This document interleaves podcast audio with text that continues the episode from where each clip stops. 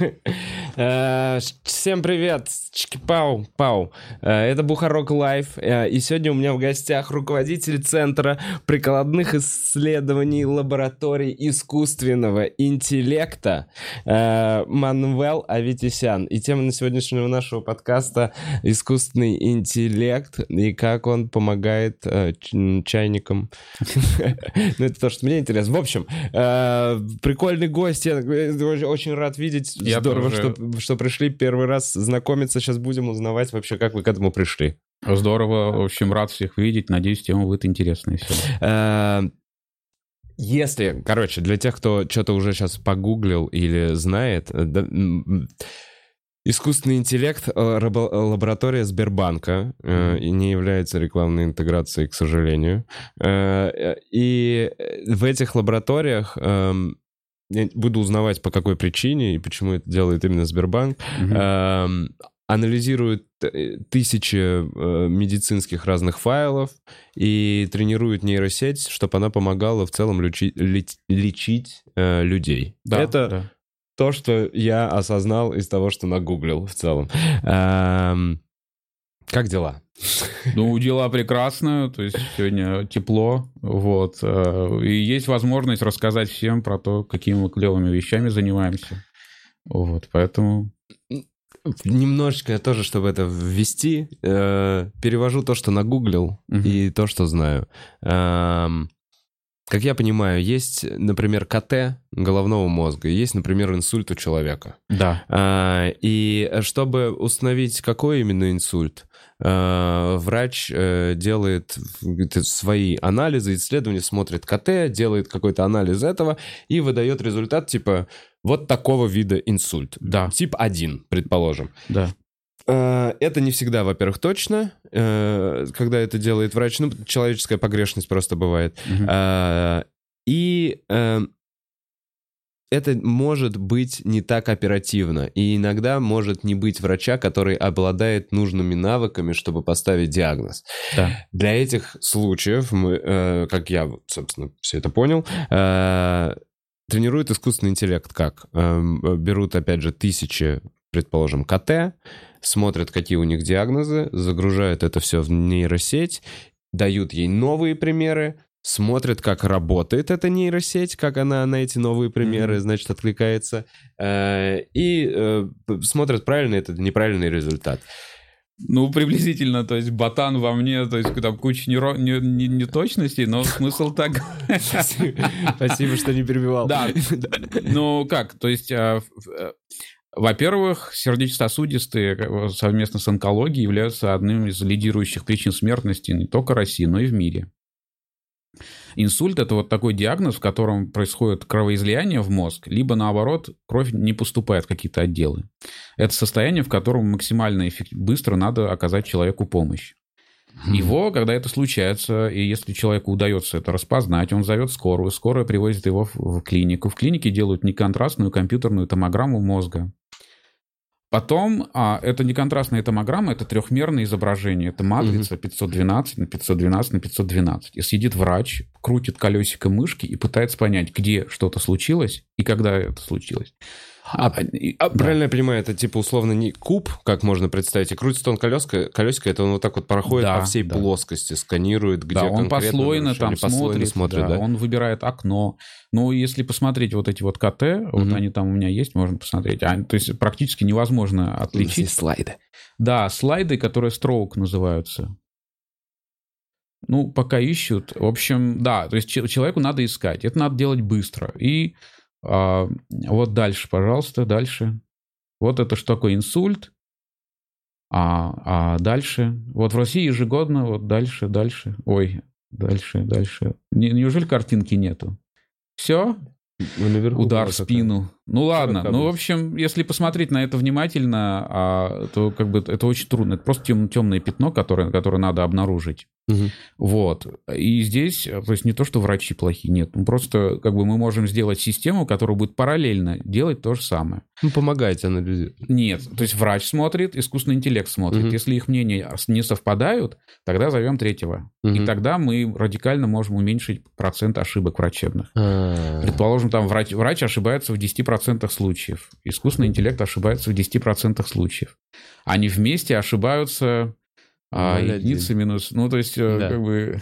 То есть... А, ну, в общем, там в 10 раз меньше получается да. ошибка. Вот, поэтому... В одном проценте случаев тогда получается. Да, то есть и как бы практика показывает, что вот есть а, статистика университета Джонса Хопкинса, которая говорит, что, по-моему, треть всех смертей в Штатах вызваны врачебными ошибками. Вот, поэтому вот такая вот тема. Вот. Ну, наверное, это наверняка так оно и есть. Ну, ну, примерно так. Да, сейчас сложно установить диагноз. Ну, то есть, так на своем опыте, вот я от Москвы отъехал, я сломал руку в 40 километрах от Москвы. И там врач мне просто по-человечески такой, тебе, ну, то есть я, по идее, тебя должен сейчас здесь оформить угу. и положить тебя здесь в больницу и оказать тебе здесь помощь. Но я тебе советую доехать до Москвы и пойти в какую-нибудь нормальную больницу, где есть просто оборудование для этого. Ну, ну, ну да, то есть мировая организация здравоохранения говорит о том, что в мире общий недостаток квалифицированного медицинского персонала 13 миллионов человек. В России 20% не заполнено, по-моему, в среднем а позиций таких вот, где нужны врачи. Поэтому потенциально мы можем сделать какой-то искусственный интеллект, который где-то эту нагрузку снимет, где-то сделает помощь деш дешевле, доступнее, качественнее. И, и вот это один use case был с искусственным интеллектом. Но мы, так сказать, не дошли еще, как он обучается. А, э, давай расскажем. Я, я, мне куча вопросов про то, как ты пришел к этому и когда будут роботы, но э, ну, которые реально прям убираются. Терминатор 2000. Когда Не будет. ездит по полу, эта фигня реально убирается, пыль протирает. Понятно. Гладит. Где эти роботы? А, Проекты. Я знаю, что в этом подразделении искусственного интеллекта в Сбере э, у вас 10... Вообще есть секретные разные подразделения, о которых я на самом деле, как я понял, не допытаюсь от тебя ну, то есть информации. Есть направления, про которые я просто не буду рассказывать, потому что как бы это про них не так хорошо знаю. То есть, ага. ну, я знаю, что они делают, но... А есть что-то, ну, именно сказать эфемерного о том, в каком направлении хотя бы это развивается, потому что да. раз это секретно, то это интересно. Да не то, что это секрет. Ну, это мы, во-первых, то есть наша цель, мы занимаемся наукой, такой достаточно прикладной, но есть и теоретические направления. В целом направлений несколько. Вот я руковожу центром прикладных исследований, то есть мы применяем существующие методы искусственного интеллекта в новых задачах. Угу. Есть ребята, которые разрабатывают новые методы, есть ребята, которые делают такую штуку, которая называется AutoML.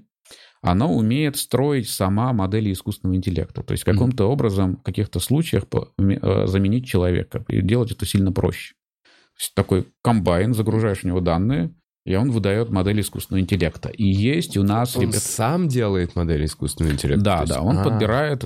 Ну, это, он каким-то образом, в общем, это делает. Есть ребята, которые занимаются глубоким обучением. Вот. Собственно, конкретно у меня в центре у нас три направления. Первое направление – это искусственный интеллект в медицине. Второе направление новое – это искусственный интеллект в генетике. Вот. И третье направление, направление Active Learning Uncertainty Estimation. Мы учим нейросети говорить о том, насколько они уверены в своих предсказаниях. То есть ты можешь нейросеть показать картинку, и она скажет не только, что это котик или собачка, а может сказать, что это котик, но я уверен, или это собачка, но хрен его знает.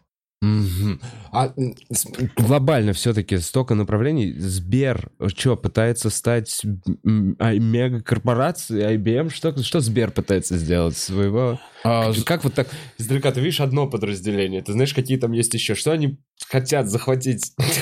Ну, нет, ну, как бы а, то, что делает Сбер, это очень правильно и круто. То есть Сбер э, расширяется и как бы от банковского бизнеса переходит вообще к более широкому видению этого всего бизнеса. То есть, а, ну, есть другие компании в России, которые... Umbrella?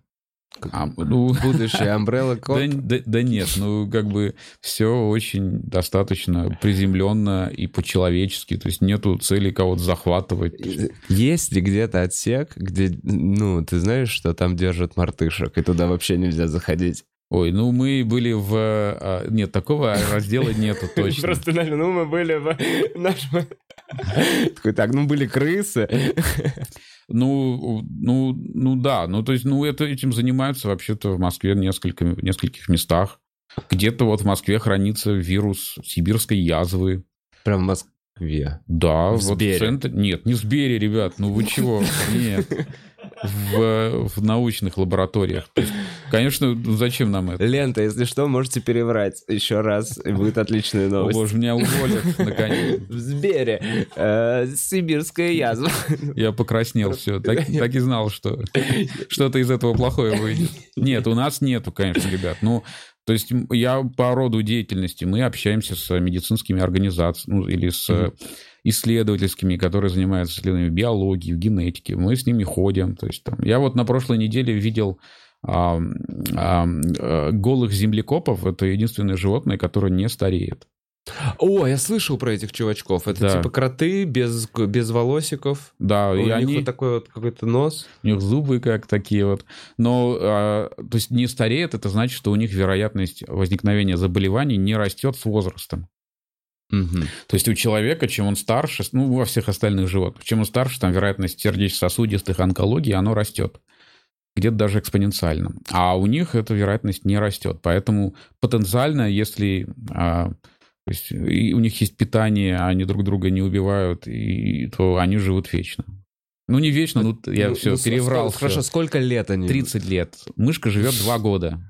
Ага, ну понятно. Этот, вот этот, да, чувачок? Да, то- ну они, они живут под водой, у ни- они по- под землей, Мгм. а у них система как у пчел, то есть у них размножается только одна а, самка, Вау. то есть они еще и То есть у них сексом матка. Ну, я бы не хотел, так сказать, в вечной жизни, если мне надо было жить Вот под так. землей и не заниматься сексом. Слушай, ты выглядишь в целом... Это в целом как сморщенный пенис с зубами. Немножечко такой с двумя глазками. Ну, Ну, меня не было, конечно, таких ассоциаций, но, в общем, да, то есть так- такая интересная. То есть Нет, не было, точно. Мне просто... Ладно, извиняюсь за эту ассоциацию. Э, Но эти землекопы, это что, что-то среднее между, значит, грызунами, червями и пчелами? Ну, я плохо разбираюсь в биологии, поэтому, ну, по-моему, они ближайшие родственники кр- крыс, но у них организация сообществ, как у пчел. Вау, звучит круто, потому что пчелы как будто что-то знают.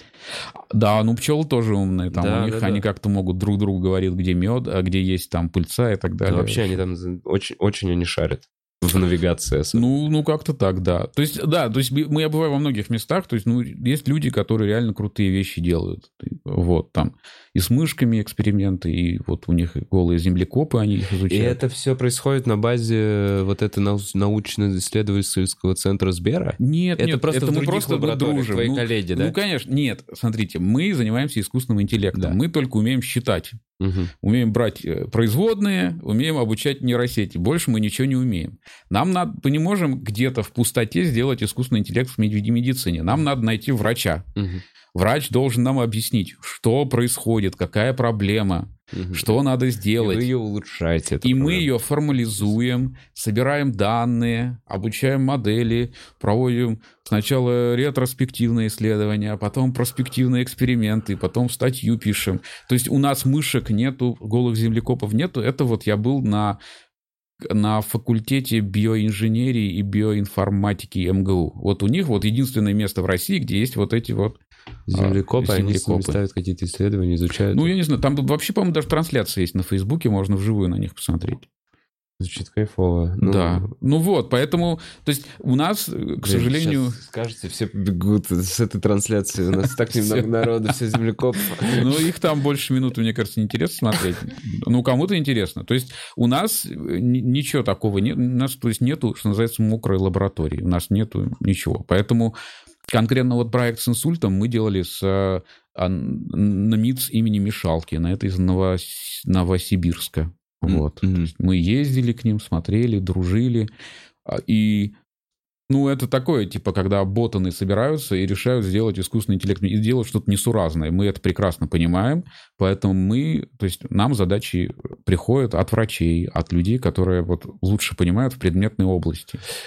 Я вот так для себя немного характеризовал, я понял, как будто вы коммерческий научно-исследовательский институт. Ну, точнее говоря, корпоративный, корпоративная исследовательская лаборатория. Корпоратив. Корпоративная исследовательская лаборатория. Слушай, а вот раньше вообще в России такое было? Вот когда мы с тобой учились в школе, этого же были такие коммерческие вообще, или все было государственное? Вот я как будто помню.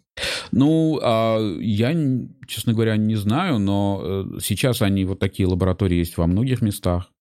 Просто а... интересно, кто еще, кроме Сбера, чтобы не было... У Яндекса есть лаборатория? Так Яндекс весь лаборатория. Ну, хорошо, так. Ну, то есть компании... То есть Сбер, он особенен тем, что у Сбера есть бизнес такой классический, банковский, и Сбер растет вширь в сторону и там интернета, там каких-то научно-практических вещей. Ну, за границей самый исследовательский известный это Bell Labs, вот, а, который вот а, Bell, по-моему, это телекоммуникациями они занимались. Да, У них да. была вот эта лаборатория, которая сделала, придумала кучу вещей от языка программирования C до, не знаю, даже чуть ли не до транзистора. А это не связано с этим, с Беллом, который извел телеграф, и это не, не и его вполне... ли корпорация выросла в эту штуку? Я нет? боюсь обмануть, но вполне может быть. Ух ты. Да. Прикольно. Ну, идея такая, что... Говорит, что так и есть. О, Bell Labs это из-за чувака, который телеграф, и теперь там много патентуют разных прикольных вещей? Не, нет, как какое-то время назад эту лабораторию закрыли, а, но да, какое-то время там было куча очень крутых ребят, которые делали много классных вещей. Вот. Прикольно. Так, э, знаю, что есть еще два направления, про которые мы не поговорили. То есть да. инсульт и... Нет, нет, искусственный интеллект в медицине, в котором да. куча всего мы делаем.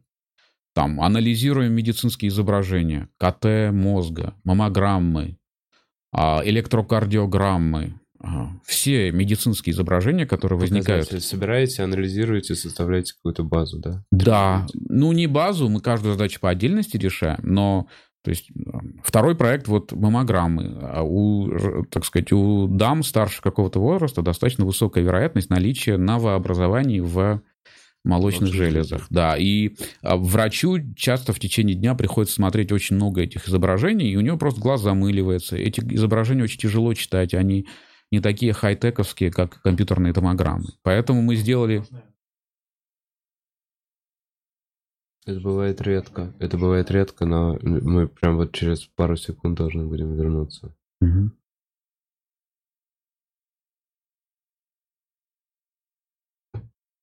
YouTube упал.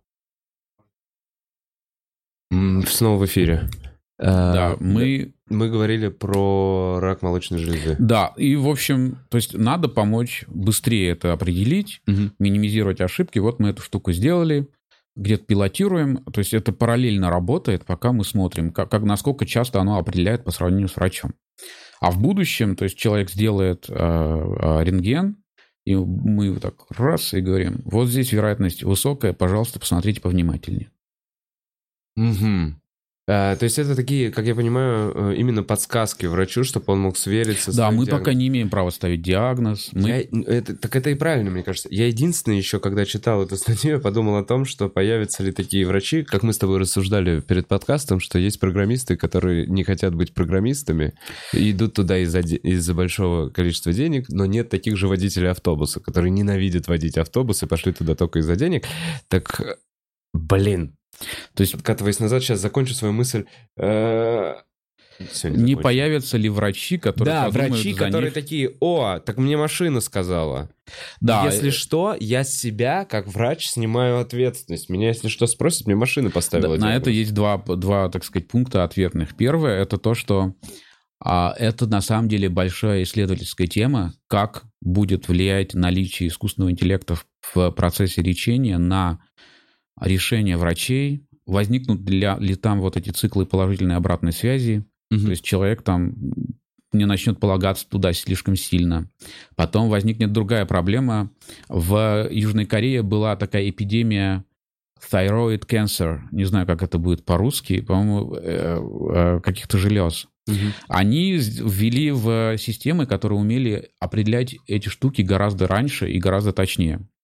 В результате там в течение 10 лет они начали там лечить в 10 раз больше людей от этой болезни, но смертность осталась такой же. То есть они там в 9 раз больше людей получали травматическое лечение, такое там э, химиотерапия, там угу. лучевая терапия, операция, а то есть а, толку было мало. Вот, это первая проблема. Но это исследовательская тема, мы и занимаемся.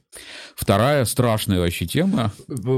Слушай, правильно, просто откатываясь назад к этой ситуации, правильно ли я понимаю? Люди Э, вот что получилось, что нейросеть э, помогла быстрее определять этот рак. Да. Но если раньше люди обращались в поздней стадии, когда сами замечали, что им плохо, потом приходили, да. им делали какое-то лечение, и они либо вылечивались, если у них сильный организм, либо не справлялись э, с этой болезнью. Да. То потом, когда нейросеть появилась нет, в Северной нет. Корее, условно... Э, в Южной Корее. В Южной Корее. Возникли начал... методы диагностики, диагностики не на основе искусственного И поэтому интеллекта. человек... Не на основе искусственного. Ну, какие-то, неважно, там, а. КТ начали делать. КТ по-другому начали делать. И в итоге больше народу начали диагностировать. Люди, которые чувствовали себя еще здоровыми. Их начали лечить. Их начали лечить, вырезать, облучать, У... и все равно не вывозили в том же проценте, что и до этого. То есть как будто ну, у нас больше да. народу помучили. Да, больше народ помучили. То есть... Упс. То есть там, не знаю, умирал там, не знаю, 1%, да. Потом начали лечить там в 10 раз больше, а умирает все равно 1%. Я понял, да-да-да. да, Такой угу. метод проб и ошибок все-таки в любом случае. Да, вот.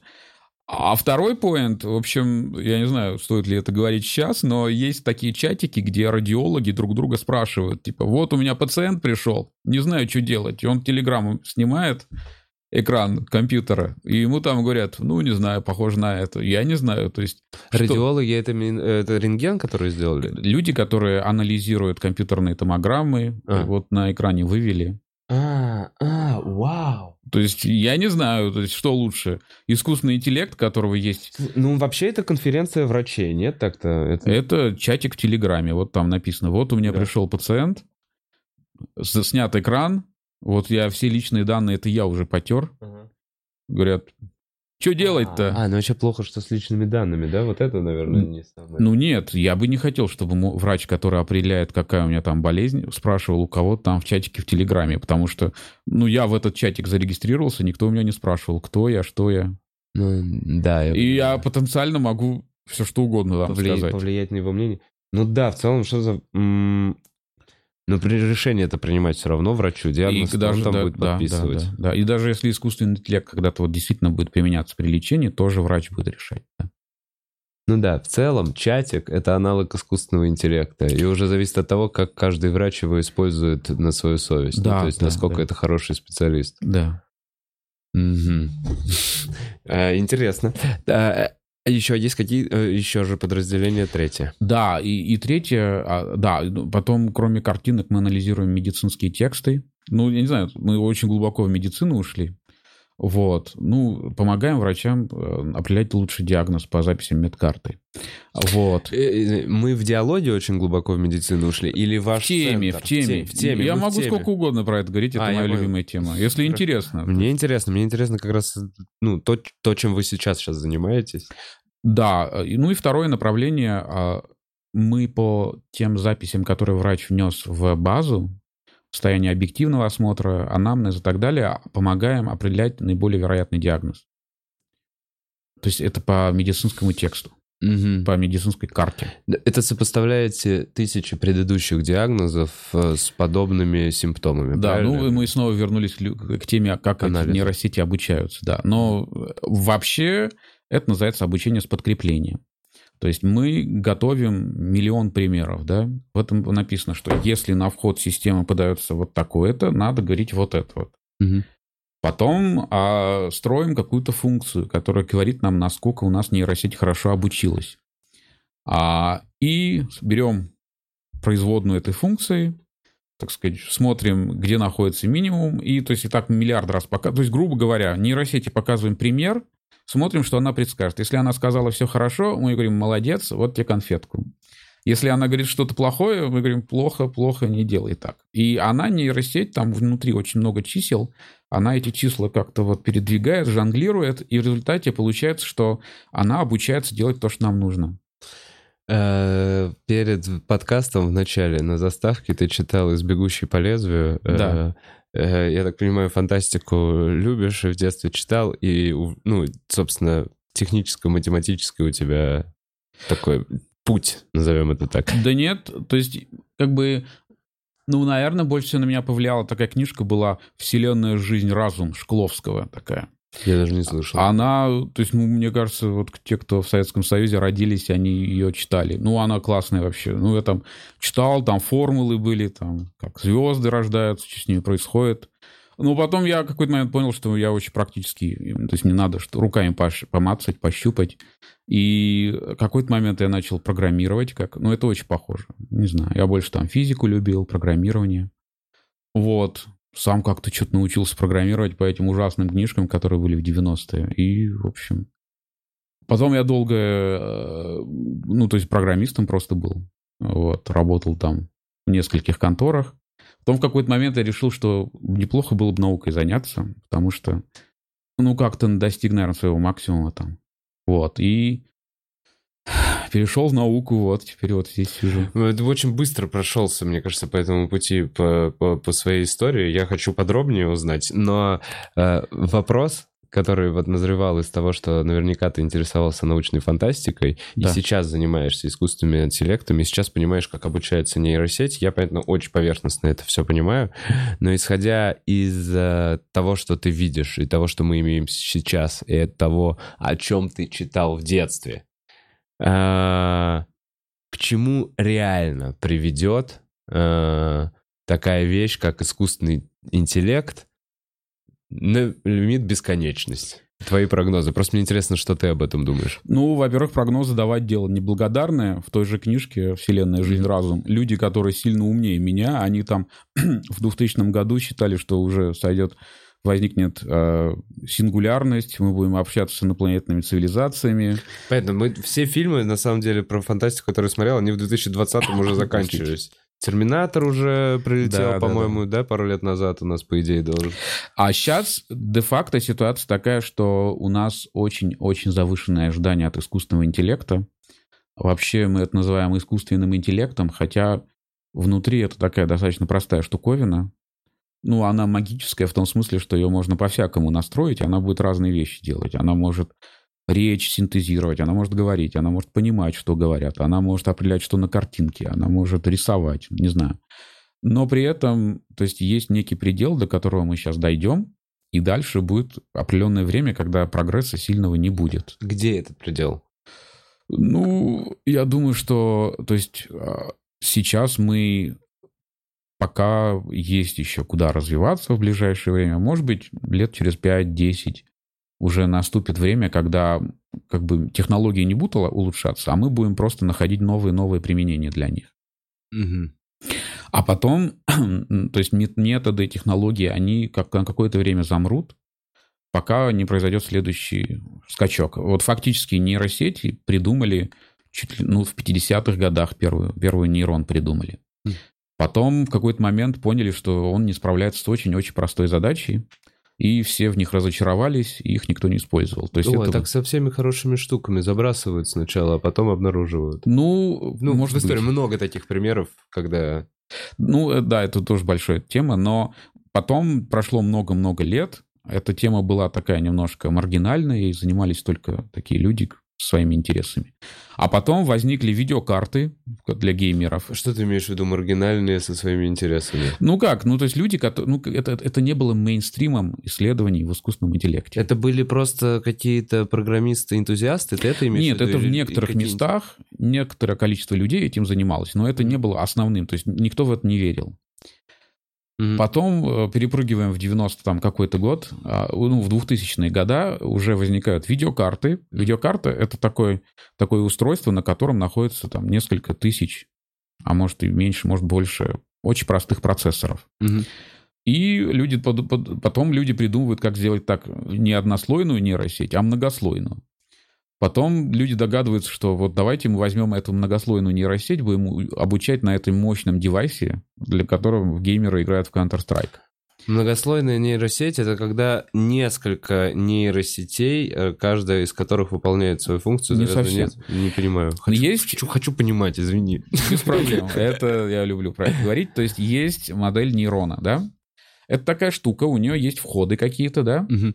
Туда поступает сигнал из внешнего мира. Есть, а он берет каждый вход, домножает на какое-то число, от минус бесконечности до плюс бесконечности, неважно, да? Потом складывает их, потом применяет какую-то функцию. Назовем берет- ее гиперболической. Ну, например, гипер... берет циркуль. Нет, ну, ладно. неважно. Ну, то есть какую-то функцию, которая нелинейная, Так.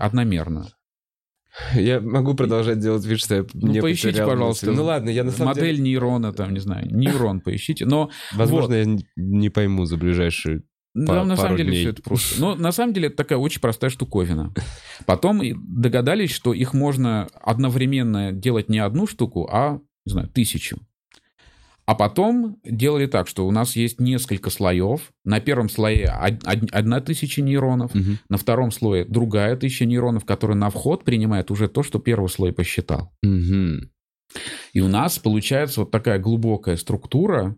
То есть сейчас уже нейросети, ты, там 100 слоев, например, есть. И, и так получается, что, например, если мы обрабатываем изображение, то первый слой, он находит какие-то уголки, Мгм. какие-то черточки. Второй слой находит вот модель нейрона.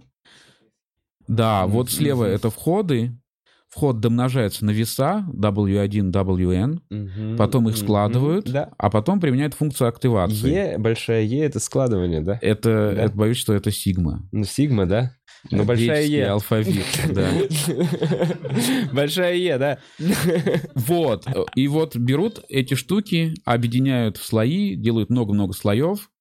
Первый слой, он какие-то простые вещи находит, следующий слой более сложный, третий слой может там глаза находить, Мгм. лица там и так далее. И как оказывается, что если мы сделаем очень много таких слоев, то нейросеть может показывать очень-очень сложное поведение. Мгм. То есть она может находить людей на картинке. Ну, Она может... Она может находить э, улыбающихся людей. на Она может картинке. говорить, улыбается человек или нет. Она может... Ну, все что угодно. То есть Я понял, ну да, всё, и чем, и чем, вот так вот мои мысли, что понятно, что это какое-то зарождение, но уже прикольно. Сейчас один короткий вопрос. Э, Нейросеть, которая распознает лица, это чей-то запатентованный продукт, который сейчас внедряется в кучу приложений, правильно я понимаю? Это Ну, нет. Или Ну, каждая лаборатория разрабатывает свою нейросеть, которая определяет Ну, лица? нету такого, что вам нельзя разрабатывать. Это Существует там миллиард методов определения лица на картинке. Все делают по-разному, у всех разная точность, полнота. То есть э, Каждый, короче, свой метод разрабатывает. каждый, конечно, то есть самое-самое крутое, что сделало а, возникновение нейросетей и глубокого обучения, то, что оно сделало многие тех- технологии более дешевыми. Она дем- демократизировала это все. Например, до возникновения, возникновения нейросетей люди делали системы перевода годами, десятилетиями. То есть это все они вручную там делали, ручное плюс машинное обучение. Потом пришли нейросети, мы берем там, не знаю, Текст. огромный корпус текстов, хреначим, простите, за, в нейросеть, и оказывается, что это, она делает это лучше, чем то, что люди делали десятилетиями. Да, и быстрее намного. Да, и сейчас де-факто достаточно небольшая компания, она может сделать свою технологию синтеза речи, анализа речи, перевода, все что угодно. То есть, э, как бы э, нейросети принесли огонь народу, вот, и... Опять М, У нас такое не часто бывает, если что. удар в спину со стороны мегакорпорации добра.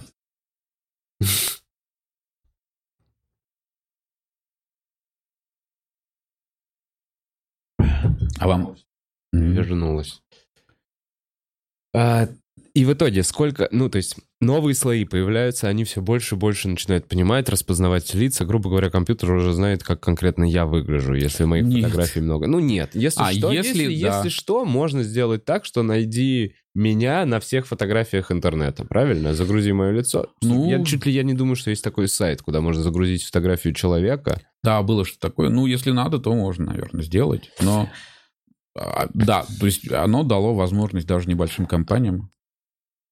А на один из последних семейных каких-то праздников я бабушке подарил робот-пылесос. И когда я смотрел, что это робот-пылесос, я такой, роб... ой, не робот-пылесос, робот-моющий кокон. Я такой, боже мой, это так здорово.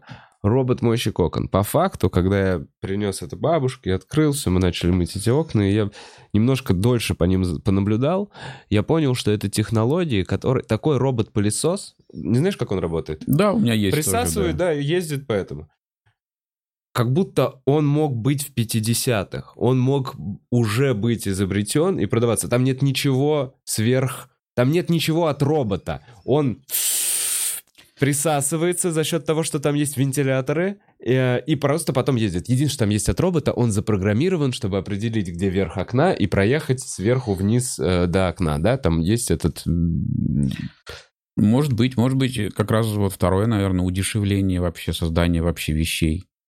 Сейчас мы переходим в эпоху, когда, если раньше, там, не знаю, в 50-е чинить телевизор было нормальным, то сейчас, если телевизор ломается редко, то мы его выкидываем и покупаем новый, потому что создание телевизора — это операция, которую можно распараллелить и удешевить. А ремонт телевизора — это операция, которая сложна и требует высококвалифицированной работы.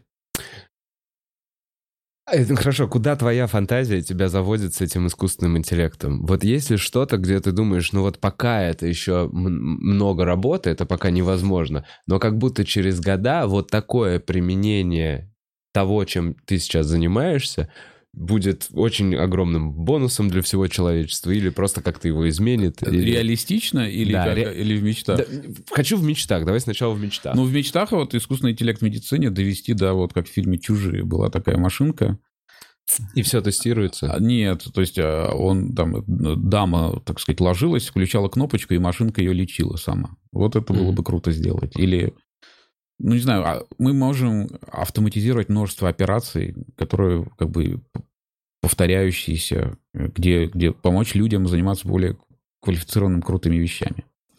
Но по практике э, очень, как бы, очень завышенное ожидание от всего этого. И то есть мы будем сейчас находить все новые и новые применения, но в долгосрочной перспективе какое-то время, через какое-то время а, прогресс такой приостановится, и мы наступит зима, наоборот, все будут думать, о, этот искусственный интеллект, это уже неинтересно, не модно. Вот. А потом, через какое-то время, может быть, придумаем еще что-то, что даст следующий прыжок. А киберконечности? Киберконечности? Я настаиваю. Сейчас я вижу эти протезы уже прекрасно, они работают. Люди да. сжимают, берут ложку, э, рисуют руками.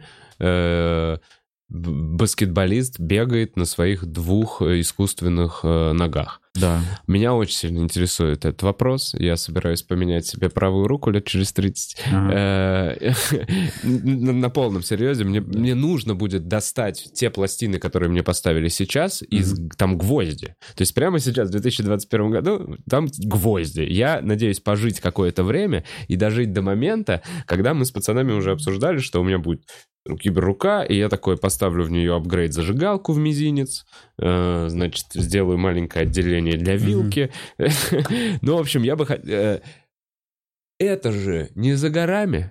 Ну, это, возможно, не за горами. Но как бы эксперименты по нейроинтерфейсам, они были еще, вот я в 90-х читал, там а, а сейчас что происходит? Ну, это надо исследовать. Ну, то есть я просто боюсь наврать, поэтому почитайте в интернете. Вообще. Ну, просто вот именно про фантазии. Ты не сам не думаешь? Мне, я просто сколько смотрю этих новостей, вот просто, знаешь, попадаются мне иногда в ленте.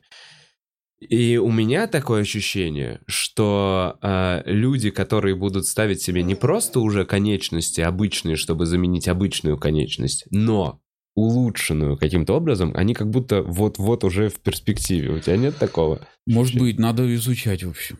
Надо ну, погуглить. Ну, может, это совсем скоро будет уже, да. Ладно, это надеюсь.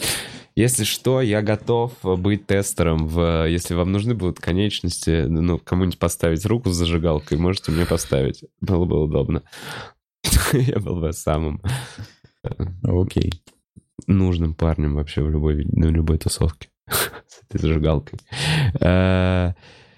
Все-таки я хочу узнать, ты мне, знаешь, ты так в проброс рассказал по поводу того, что да, я чуть-чуть попрограммировал или еще что-то, а перед подкастом я узнал, что ты ну, в Гугле поработал, и в целом наверняка не просто так ты руководитель отдела исследований, там еще четыре слова. Как, э, как, как ты пришел? Вот давай, смотри, закончил школу, и ты кто? Я закончил школу, а, и вот я вспоминаю, что меня как-то папа все время направлял, что как бы, я должен быть программистом. Вот, я там а, поучился, потом я попал в Яндекс. Вот, в Яндексе я делал такую штуку, которая называется Яндекс Маркет. А, делал поисковую... Я там делал такую штуку, которая помогает выбирать товары, а потом делал индексатор для маркета. То есть такая штука, которая качает прайс-листы от магазинов, а потом строит поисковый индекс. Потом немножко Ты- занимался... То есть э, делал, ну, ты одним или возглавлял проект Нет, ну, когда там было какое-то количество людей, там какое-то время я тим лидил, какое-то время сам программировал. Но это, то есть, очень такая технологическая работа была. То есть, как бы... Я понимаю, это куча баз данных. Это нужно было сделать так, чтобы сайт э, и человек, чтобы не нужно было никакой информации брать от реального поставщика, не связываться ни с какими менеджерами, не спрашивать никакие цены, а просто брать э, интернет и на основе интернета... э, Ну, там, э, как, конечно же, там все магазины подключались, но вместе это работало вот так вот, да. Ну, то есть мы давали, делали вот этот сервис маркета. Вот. А потом я занимался э, производительностью поиска немножко. Вот. Ну, то есть, чтобы произ- поиск работал. оптимизировать поиск. Чтобы он работал и не падал. Чтобы он Мгм. как бы работал и был доступен. Вот. Потом мне это надоело. Я ушел в геймдев. Это было ужасное Куда? время. В геймдев. Разработку Гейм- компьютерных геймдев. игр. Мы делали убийцу World of Warcraft. Это очень страшное время. Вот, потому что... Так. Вот, это я еще и ушел под кризис восьмого года, это было страшно. Вот. Аж, блин, аж поподробнее, а что такое убийца World of Warcraft? Не вышла эта игра? Ну, она, конечно, не вышла, а сделали гораздо более неинтересные вещи. Ну, как-то вот, вот. Потом я делал в другой конторе, я делал систему, которая умеет, по, умеет строить трехмерные модели деревьев. Это очень важная тема для компьютерных игр. С- абсолютно с нуля, да? То есть Да, то ни есть на чем не основ- для, надо сделать дерево, чтобы оно было похоже на настоящее, той или иной породы.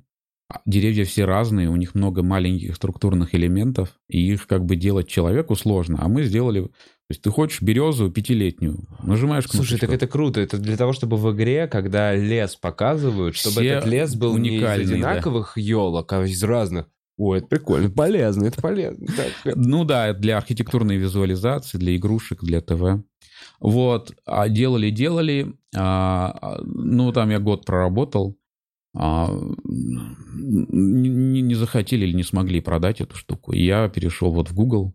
В московском офисе 4 года проработал. а, Занимались, ну, я там поиском тоже занимался, но сервисами, которые вокруг поиска. Потом в какое-то время офис в Москве закрыли, и я поехал в Сан-Франциско. Полтора года там прожил. Вот. И у меня дружбан был итальянец, и он как бы там за наукой занимался. Вот. И он говорю, ребята, а что вы делаете? Он говорит, а мы статейки читаем. Я такой, ни хрена себе, у меня там 10 петабайт данных, я их так, значит, тысяч, э, там, 10 петабайт данных, 50 тысяч машин, я их там хреначу.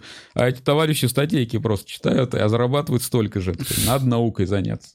Вот, я, ну, тогда мне в СФ не очень нравилось еще, я... Сан-Франциско не нравится? Не нравится, не очень А там нравится. есть в Гугле горка, э, по которой они спускаются с офиса первого этажа в где-то- а, шикарную есть. столовую? Нет, в? Швейцарии, по-моему, было. Но столовка, да, есть много разных. Ну, клевый, действительно, клевый офис у Гугла же в Сан-Франциско. В Сан- ну, он, во-первых, не, он в Mountain View, а он как бы такой кампус, там несколько десятков зданий, а может ну, несколько... И они все разные, и ты как в каком-то зда- здании работаешь. Там везде эти кафетерии с бесплатной едой бесконечной. А, у- Это ужасно. Вот. А потом- То есть, Извини, что спросил. ну, ну, в том смысле, ужасно, что, ну, в том смысле, что Все это едят? очень много еды доступной, а, там микрокухни, там куча еды. Потом, ну, день выглядел так, что я сейчас каяться буду. Там утром пришел такой, надо позавтракать, пошел там а, в этот, поел пару бургеров, там пошел поработал, попил кофе, поел свежей клубнички. Потом, о, уже муайтай начался. И ты там садишься на велик, едешь прямо в офисе, у тебя занятия с тренером по муайтаю. Ты там позанимался, потом смузи, потом на обед, что я хочу там. Потом еще пошел поработал, потом пошел помедитировал, и потом сел на автобус, который тебя везет в Сан-Франциско обратно. И так вот день выглядел. Вот. Ну, то есть, ну, было круто, но это, то есть, ну, это, ну, было скучновато, в общем. Ну, и понял, что я... в А общем, чего не хватало? Просто интересно. ну, я понял, что, я не знаю, я хочу в науку, и я, и все-таки А, Сан-Франциско это очень-очень-очень далеко от Москвы. Прямых рейсов нет на самолеты. То есть ты там летишь в Европу 4 или 5 часов, потом 2 часа пересадка, и еще там часов 11 или 12 туда. То есть ты 16 часов, ты Мгм. после этого выжат, несколько дней у тебя джетлэг. А ты постоянно мотался эти полтора года? Ну, я, э, так сказать, у меня тут дети, родители. были и, и есть. Вот, поэтому, то есть я как раз какое-то время приезжал, но я понял, что, ну, все, то есть если я там останусь, то связь прервется, я такой, ну, то есть... Ну, а вот эти все темы перевозить и вот это восхищенный... Ну, как, ну, многие люди, они когда думают о загранице, они думают это как волшебное место, которое решит всех, все их я, проблемы. Если что, я так уже не думаю. Ну, но когда-то лет 10 назад так и думал. Да, то есть они думают, что там бенефиты как в Европе и как в Штатах сумма, да? Да, там просто ты гражданин, вот тебе деньги. Вот тебе... Да, да, да, и да, ты они так там- это и видят. У вас, пробле- у вас протекает крыша, мы починим крышу и подарим вам машину от правительства. Такое было ощущение, да. Да, вот ровно вот так вот. Ну и не знаю. То есть я там через какое-то время адаптировался ко всему этому. Ну и, конечно, культурологическое путешествие было потрясающее. Я там экономил, жил в самом таком криминальном районе в центре Сан-Франциско. Вот, и там, ну, не знаю, там все было очень интересно, весело там. Ходил, ну, очень необычный еще город, там, очень либеральный, там. Вот. Ну, в общем, что-то я как-то вот через какое-то время подустал от этого. Вот, вернулся в Россию, то еще немножко поучился, потом в Яндексе занимался синтезом речи. Еще немного поучился после Гугла? Да, да. Ну, я, я, я просто ты думал... на Я просто, я просто думал, что искусственный интеллект какая-то очень сложная тема, и мне понадобится очень много времени для того, чтобы это все выучить. Ага. А я буквально там один курс посмотрел, порешал домашки, такой, хренак, я теперь уже специалист. Вот. Потом я вот в Яндексе синтезом речи занимался. Блин. Ну, в общем, делал голос для Алисы. Потом Голос для Алисы? да, наоборот, наоборот. Делал сначала в одной конторе занимался такими проектами полуисследовательскими, потом синтезом речи занимался. А потом вот в лаборатории меня нашли и сделали предложение, от которого я не смог отказаться. Вот. И, и в лаборатории уже все начал эту тему медицинскую. Ни у кого не спрашивал. Вот лаборатория, мы вам платим, ну, делайте что Я такой, так, я буду делать медицину, искусственный интеллект в медицине, и все. То есть, Ух ты, прикольные условия. Звучит как э, ну, это везде. для человека науке. науки, как будто так и должно быть. Так это так и устроено. То есть, Блин, ты- у меня просто ощущение, что вот наша наука, вот как у меня осталось, это наша НИИ в наших институтах. Ты смотришь, даже в МГУ, я вот когда там на Мех- Мехмат ходил, малый, малый, Ага. э, ходил в МГУ, я смотрел все вот эти... Ну просто, а у меня ассоциация — это старый свитер, плохая кафедра и сломанные приборы. Ну, вот где-то- у меня вот так, у меня вот, Ну, вот и наша наука как будто на этом и остановилась. Нет, ну неправда. Ну где-то, может, такое есть. А где-то есть люди, которые хотят сделать которые что-то большое. Ну и ну, это, в принципе, так жизнь устроена. Ты что-то Мгм. делаешь, потом объясняешь всем, что это круто. Если тебе Они верят, подтягиваются, да. а люди подтягиваются. Если нет, то есть... Ну, это еще и такое качество. То есть оби- поговорить люди, с людьми, и люди, чтобы поняли, что ты делаешь что-то крутое, и захотели с тобой дружить. Потому что, э, то есть, э, как бы я... Так случилось, что вот я знал один стартап в Москве, и я, у них не было ни одного клиента. Я им нашел клиента из Штатов, прислал контакт и говорю, вот, дружите, они хотят у вас купить. Через какое-то время из, вот эти клиенты в Штатах звонят мне, говорят, Манвел, говорят, они меня послали. Я такой, что? Как они могли? Им же нужны клиенты. Я говорю, пришли письмо. Они присылают в письмо, и в письме я читаю текст, да, они его посылают. Я говорю, ребят, звоню этим, говорю, ребят, почему вы их пос- послали? Они говорят, ну, мы написали просто ответ. То есть случилась какая-то культурная разница. То есть тот, тот, тот ответ, который они на- написали, тот товарищ из Штатов очень Воспринял как отказ. воспринял как отказ. Про Яндекс Алису хотел узнать. Было ли, была ли сложность? Думали ли вы вообще о такой проблеме у людей, у которых в семье есть человек по имени Алиса? Ой, да. Есть ли какой-то э, там встроен, встроенная какая-то фича, чтобы она помогала с этим? Я, я- по-моему, ребята про это думали. Я как бы очень глубоко был погружен в тему синтеза речи, которая сама по себе задача такая, что сложная, в общем. Ну, Чтобы приложение... Синтез речи, правильно ли я понимаю, это чтобы приложения звучали... лака- Предложения звучали лаконично и, и не звучали как Google Translator в первые А, годы. да, но не то, что... То есть, чтобы они вообще, вообще хоть что-то членораздельное сказать. Во-вторых, чтобы это не членораздельное, а понятное, интересное. А третьих, чтобы интонацию добавить какую-то. Блин, прикольная работа. Я примерно, примерно представляю, как можно там буквы, звуки собрать, да, и вот, короче, Вот, то, да. что мы слышали в Гугле, когда «подойдите Да, сюда», это... просто набор звуков, которые вот есть буква, этот звук подстраивается, это самый простой этот синтез речи. Да, ты говоришь про метод, который называется Unit Selection. Откройте, пожалуйста, WaveNet там сл- слайды. То есть э, в чем заключается идея? То есть у нас есть какой-то там, не знаю, 10 часов записи диктора. Мы берем, находим в нем звуки Мгм, и делим на кусочки. Вот дальше можно? мгм. А, то есть, да, вот этот первый, Да. вот этот слайд, вообще задача text-to-speech — это преобразовать текст в звуки, да, в Мгм. волны. Дальше. Второй слайд — конкатени- кон- кон- конкатенативный синтез или unit selection, когда вот мы собираем кусочки и из них делаем запись. А, да- а есть параметрический, когда вот напрямую генерируем вот эту волну справа. Дальше. Мгм. Вот конкатенативный. Вот э, можно увеличить, пожалуйста? Вот у нас слева нарисован корпус данных, да? Вот это какие-то записи и тексты.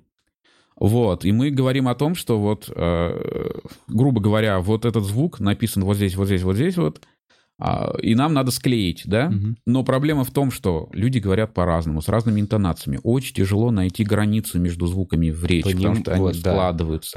В результате э, очень сложная эта штука. Чтобы звучало просто органично. Да, а потом возникает там город Пхенчхан, которого у тебя нету в базе, и то есть не справляется. И эта штука, она такая технология устаревающая, устаревшая уже Да. по большому счету давно. И сейчас все перешли на а, параметрический синтез вот дальше. То есть у нас есть записи, у нас есть текст, мы берем, строим какие-то модели искусственного интеллекта, акустическую модель, вот которая лямбда с, Мгм. с крышечкой. Вот. И потом ее применяем для того, чтобы вот волны напрямую генерировать. Ну, не, либо там через вакуум, неважно. Ну, то есть вот это то, то, что сейчас используется. Сейчас используется такая технология, модель, которая называется... А, немножечко понял. То есть вместо того, чтобы конкретно эти записанные звуки производить друг за другом в правильном порядке, нейросеть, э, имея опыт анализа миллионов э, Да. подобных звуков, такая вот, как я думаю, это слово должно звучать на базе того, что я до этого Да. миллион раз слышала. Да, а потом она А. еще умеет менять э, человека, который говорит. Сейчас модели уже умеют интонации делать последние, вопросительную там и так далее. Раньше они очень как робот говорили. Вот Алиса, по-моему, прям с интонациями у нее прикольно. Ну, Как то будто есть, бы нет. люди Надеюсь, такие. это я на нее немножко повлиял. А, Но я не знаю, они использовали то, что я тогда делал. Вот. А, Да, и вот синтезом речи. Очень классная, интересная работа была, но вот меня по- позвали в лабу, в лабораторию. Вот. Вот как так. И теперь, ус- условно, медицина, наука. Это клево. Блин, я хочу киберруки. Надо, чтобы, ну, как-то... Может быть, они уже есть, надо, в общем, поискать. Надо... Нет, они точно есть. Я хочу дешевые. Что Это- сейчас про, про, про Хочу киберноки от Huawei. Ну, то есть надо, чтобы Xiaomi начал делать. Xiaomi. Да-да-да. О, эти киберруки по 20 баксов. Отлично. Поехал кататься на сноуборде. Да, было бы круто. Можно было это... Все-таки мне с вами очень хочется про будущее пофантазировать с тобой. Ну, типа, как... эм, Понятно, что в медицине... Я знаю про э, ребят, которые в Америке делают, пытаются сделать анализ э, ДНК, то есть и делают анализ крови простейший. Грубо говоря, берут кровь из пальца и раскладывают э, болезни все вплоть до самых Это- скрытных. Вот, по- вот, вот такое пытаются сейчас сделать. Ну, вообще анализ ДНК сама по себе сложная задача. Вот. Я, наверное, не про ДНК, я, наверное, все-таки Анализ крови, ну Наверное, вот. анализ крови, иск- исходя из которого можно уже... Ну, я не знаю, может, ты имеешь в виду про компанию, которая называлась Terranos, которая какое-то время был скандал. Оказалось, что они, так сказать, э, немножко врали про то, что у них эти технологии работают. Вот, может быть, ты про эту компанию. Но сейчас, может быть, есть другая. Ну, вполне то есть, возможно. Как бы сейчас столько всего кл- классного, интересного происходит в мире, что как бы надо поизучать, в общем. Но, ну как сказать, то есть, как бы, а, да, будет круто, да, Бу- будем, как бы, вот сейчас телефоны, они все становятся все лучше и лучше, но ну, на данный момент, как бы, фактически, де-факто идет просто удешевление телефонов. Они новые вещи уже не, не умеют делать. И, а, и, и точно так же во всех этих технологиях мы будем идти вперед до тех пор, пока мы не наткнемся на какой-то предел. Квантовые компьютеры. Э, веришь? Так, ну, а- не в то, что веришь. Ну, они существуют. Существуют в некоторых университетах. Да, ну, ну, то есть это штука, которая умеет какой-то определенный класс задач решать сильно быстрее. Э, Объясни, почему именно определенный класс задач, и будет ли такое, что появятся у всех квантовые компьютеры, и пароли больше, все пароли можно будет взломать. Опять мы вступаем в область, которую я не очень хорошо знаю, но я попробую рассказать, как я это Точно, понимаю. чуть больше меня, да, мне интересно. Ну, м, ква- то есть там достигается такое состояние, которое называется квантовое превосходство, и оно обусловлено тем, что он как, бы, как будто находится сразу во многих состояниях.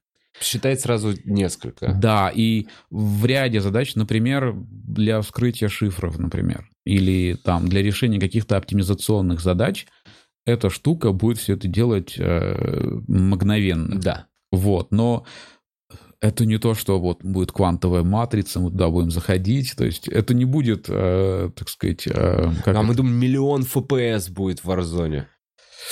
А разве недостаточно сейчас FPS-то? То есть... 60 недостаточно. Не знаю, ну просто мне казалось, что если компьютер начнет считать все сразу одновременно, и все миллионы комбинаций можно будет за секунду, и вот это время ожидания не будет, ну, как минимум, как минимум, Ну- ре- рендериться видео будет намного быстрее. Но эти сейчас квантовые компьютеры, они там сколько-то битные, там 10-15. Ну так, Они не могут а считать. нормальные компьютеры, вот когда появлялись в университетах, я вот, смотри... это, я это просто- разные виды, это нельзя их сравнивать. У те- ну, на данный момент видеокарта, это она уже массивно параллельная штука такая мощная.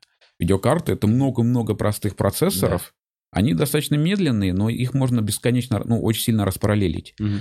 И когда у тебя рендерится а, картинка, которую ты видишь на экране компьютера, оно, то есть там длинный процесс, там все сложно делать, но она это делает быстро, потому что это можно распараллелить. Да, на много разных процессоров. Да, ну это конечное количество параллельности. Но, ну и так, э, как бы, процессоры становятся все мощнее и мощнее.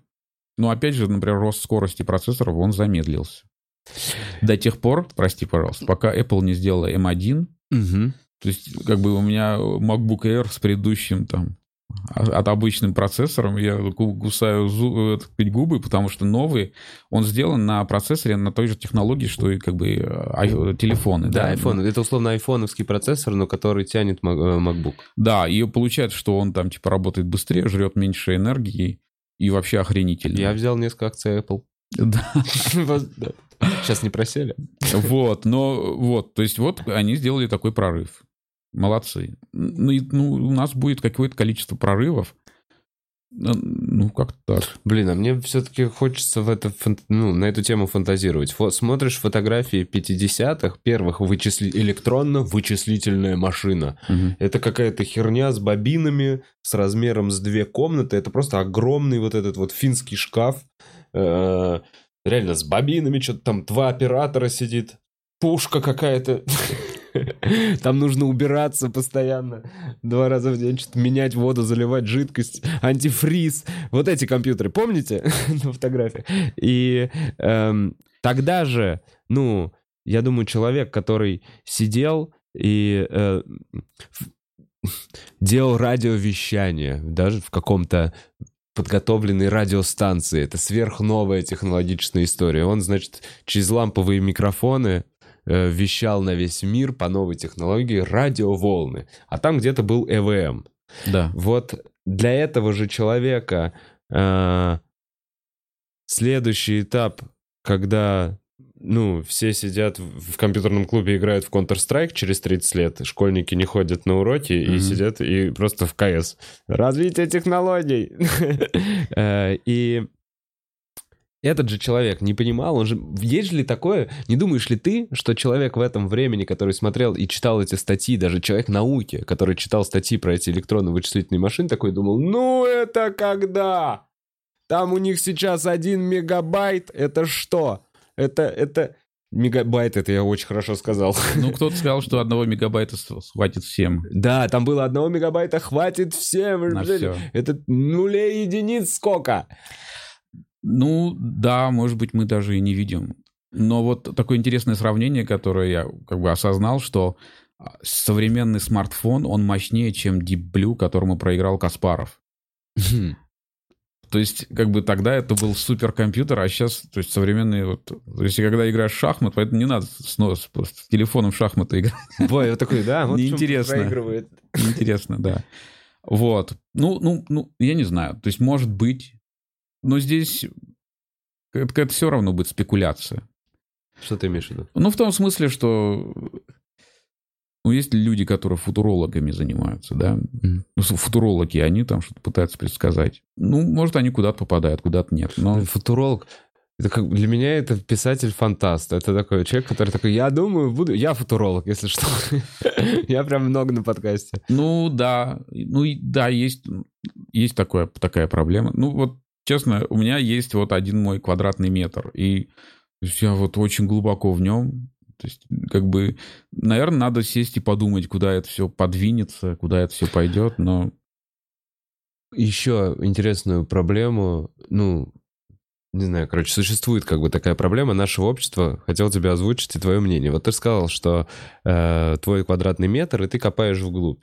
И говорят, что действительно сейчас, вот как происходит, ты учишься, общее образование получил, выбрал потом специальность, выбрал эту специальность, потом выбрал в этой специальности узкую специализацию, потом выбрал какую-то новую короткую ветку, которая была не развита, и начал копать. Да. И что настоящие профи, ну, профессионалов и специалистов в области, они существуют, но в основном занимаются очень узконаправленным и видят, да, глубоко, круто понимают, но очень свою область. А людей, которые э, видят общую картину и наблюдают, но при этом обладают таким же там уровнем знаний, интеллекта, как те, кто диггеры условно копают, э, их не так много.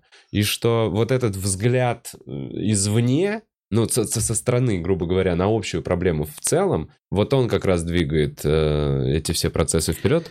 Ну, во-первых, я являюсь контрпримером, потому что я и качеством поиска занимался, и масштабированием. Я и могу на ассемблере попрограммировать, на, и на C++ могу, а могу нейросеть обучить. Mm-hmm. То есть я, я очень много всего я разного. Это как раз и узкое, и общее, да. Но, как бы, да, и, ну, естественно, ну, то есть я в том смысле, что какие-то тренды надо исследовать, как-то подумать про это все. То есть, ну, я просто не люблю, спеку... ну, честно, не люблю спекулировать. На предсказание? На предсказание. А, прости, втор... вторая проблема существует, проблема существует у нас, наоборот, кризис экспертности из-за того, что любой человек может погуглить что-то. Угу. Каждый, все думают, что, что они во всем разбираются. вообще, да. Но на самом деле только первый слой снимают вообще. И меня, меня вот удивляет в России наиболее доступная вакцина от коронавируса в мире. Да. При этом вакцинируется 4%, 4% человек, 4% людей. Вот, то есть люди телефоном пользуются, которые излучают да. электромагнитные волны. Микроволновкой пользуются. На машине ездят, на самолете летают. То есть они, в принципе, принимают результаты науки, но вакцины от коронавируса, почему-то они ее опасаются. Ждут время. Как это? И вот Блин, я... да я знаю, я ходил к врачу, тут э, просто с волосами у меня была проблема, и она говорит, в поликлинике вот у нас вакцины, это, я говорю, а вы себе сделали? Нет, вы чего? Я себе не ставила. Мне врач говорит. А, и такой, а почему? Он такая, ну, я не знаю, подожду, посмотрю, как на них отразится. Ну, ну, вот это синдром первого косяка. Никто не хочет быть подопытной мышью. Думают, что сейчас сколят вакцину, и вот этот страх. Я посмотрю, что будет соседом. смотрите на меня, я провакцинировался. У меня... Как давно? Я провакцинировался еще, ну, первый раз месяца два назад, потом где-то месяц назад вторая вакцина на позапрошлой неделе сделал тест на антитела, а у меня там больше 250, фактически я могу лечить людей. то есть, поэтому, то есть, ну, ребят, просто последствия от коронавируса могут быть достаточно негативные. То есть мы, так как мы делали систему по борьбе с коронавирусом, вот, я, я там общался с врачами, ну, ну, можно хорошо переболеть, но могут быть ужасные последствия неврологические. Угу. И играть в лотерею, ну, отлично. То есть я, я это не понимаю. То есть, э, как бы ты принимаешь, что есть, ну, телефон излучает вообще достаточно сильно. Когда ты долго сидишь в интернете, телефон греется. Угу. Он греется, потому что он излучает электромагнитные волны. Они проходят сквозь тебя, через мозг, через глаза. А что в этом плохого? Вот, ну, проходят эти электромагнитные волны. Их же сейчас ну, очень много. Ну, какие-то много. люди боятся вышек этих. То есть какие-то люди думают, что вышки 5G, коронавирусы... То есть я, то есть кризис, э, то есть кризис экспертности. То есть люди думают, что вот они, ну, ну любое ну, мнение да. можно найти в интернете. Они почитают, о, вот здесь написано. Не, у меня была одна ночь, когда я захотел выкинуть микроволновку. Реально такой микроволновки опасны. А потом, а, не, а, а, я не дочитал, это статья прикол. Она, они, они опасны, если вот это покрытие, которое защищает от микроволн, оно стирается, да. Но, то есть, да, то есть ну, в общем, ребята, вакцинируйтесь, реально. Прикольно. Ну, раз ты говоришь, как будто ты шаришь в чем-то. Ты много гуглил, как будто. Не-не, я, я не гуглил, у нас есть люди, знающие. Я спросил. Я не знаю, как можно возвращаться к активной жизни, не сделав вакцину. Я не, ну, она же бесплатная вообще. Угу. Бесплатно Наша вам... хорошая, еще и лучшая во все страны. Она, то есть, а эта вакцина не то, что там какой-то врач смешал там что-то в пробирке, и вам вкалывают. Нет, там есть тестирование, есть испытания, АБ-тестирование, двойное слепое, многоцентровое. То есть там используется статистика, чтобы доказать, что вот эта хрень, она действительно работает, что мы никого не обманываем, да, потом мы доказываем, что оно работает, что нету проявлений каких-то негативных, и потом только дают людям, да, вот. Поэтому, ну, при этом люди используют гомеопатию. Это чудовищно вообще. То есть корона, это, вакцина от ну, короны. Не, они же не от короны используют гомеопатию. Ну какая разница? То есть э, а, а есть еще врачи, которые гомеопатию. Ну, ты, ну, ты, ну врачи согласен, но я могу... Ладно, я не хочу становиться прямо на сторону гомеопатии, но как будто бы как и в любом... Не, Стив Джобс умер от того, что лечился гомеопатией. Да, понятно. Да, да. Я имею в виду, что это бред, это крайность. Но есть моменты, типа пустырник, чуть-чуть э, настойка пустырника, и ты меньше нервничаешь. Не, ну, это да. гомеопатия, правильно? Нет. Я, вообще, то есть, что такое гомеопатия? Они... Лечение травками. Нет, гомеопатия, они говорят о том, что чем больше ты разводишь действующее вещество, тем оно лучше лечит. И они там берут, например, вот есть э, лекарства от простуды, они берут почему-то там экстракт из печени какой-то утки, угу. разводят 100 миллиардов раз, там не остается ни одной молекулы этого вещества, потом продают это. То есть ты получаешь очень дорогой сахар за 300 рублей или за 500. Это гомеопатия. То есть идея о том, что чем больше ты разводишь, тем оно лучше помогает. Я вот. был уверен все время, что это лечение травками. Нет, это не лечение травками. А есть второй момент, который называется эффект плацебо. То есть а, эффект плацебо, если человек верит, что ему лекарство помогает, оно сработ... срабатывает как-то. Поэтому и делают Всегда двойные... Тест они делают... С пустышками. Да, они делают не только тест с пустышками, они делают двойные слепые. Это значит, что ни пациент не знает, что ему дали, и тот, кто ему дает лекарство, не знает, что ему дали. Uh-huh. Они ранды... называются рандомизированные, то есть случайным образом перемешиваются пациенты и те, кто проводит эксперимент потом случайным образом перемешивается, кому что Слушай, а дают. а что доказывает? Вот вообще плацебо не доказывает ли, что мозг в состоянии действительно самоаккумулировать какие-то процессы в организме и там повысить иммунитет, направить в нужную сторону? Ну, вообще... Просто вера в то, что ты излечиваешься. Ну, я, наверное, мозг это очень сложная штука. Мы до сих пор не знаем, как он по большому счету работает. Очень, ну, то есть есть какой-то процесс, которые на поверхности происходят. То есть какие-то внутренние какие-то процессы, что-то в голове считается само. И да, наверное, мозг может в каких-то интервалах менять, как мы живем, какие-то наши реакции менять, но мозг не может вылечить там от каких-то болезней. То есть есть, есть пределы всего этого. Ну, и ну, в этом смысле, то есть у меня есть такая любимая тема, это тема стресса в современном мире. А э, то есть э, проблема в том, что вот стресс, он был сделан для того, чтобы вот животное где-то на него нападает а, какой-то хищник, да, у него случается стресс, организм переводит в режим борьбы военной, да, он как бы начинает сжечь мускулы, то есть запускается, максимальное количество энергии выделяется. И он убегает, животное убегает и спокойно расслабляется. Сейчас в современном мире происходит то, что все все время находятся в стрессе. То есть люди не расслабляются. Поэтому у них вот этот процесс, он работает вечно. Поэтому ну, от этого, ну опять сейчас навру, ну, могут быть онкологические заболевания, сердечно-сосудистые точно. Нет, абсолютно точно. Вообще стресс, если просто вот как симптомы заболеваний, он в тысячи заболеваний. Да, И до сих да, пор да. это люди такие, ну, ты просто перенапрягся, ты плохо спал, поэтому ты умираешь. Да. А какие твои методы борьбы со стрессом? Ты выглядишь спокойным. Я э, достаточно долго и активно медитирую. Вот. Это уже несколько лет ты практикуешь? Я еще эту заразу в Штатах подхватил. Но медитация, М-м. она не какая-то, она... Стива Джобса. Но он- она, это называется осознанность. Это ни- ничего общего с религиозностью не имеет. Просто, ну, то есть ты учишься осознавать какие-то ощущения, эмоции и так далее. Ну и просто, то есть это максимально простая медитация. Мгм.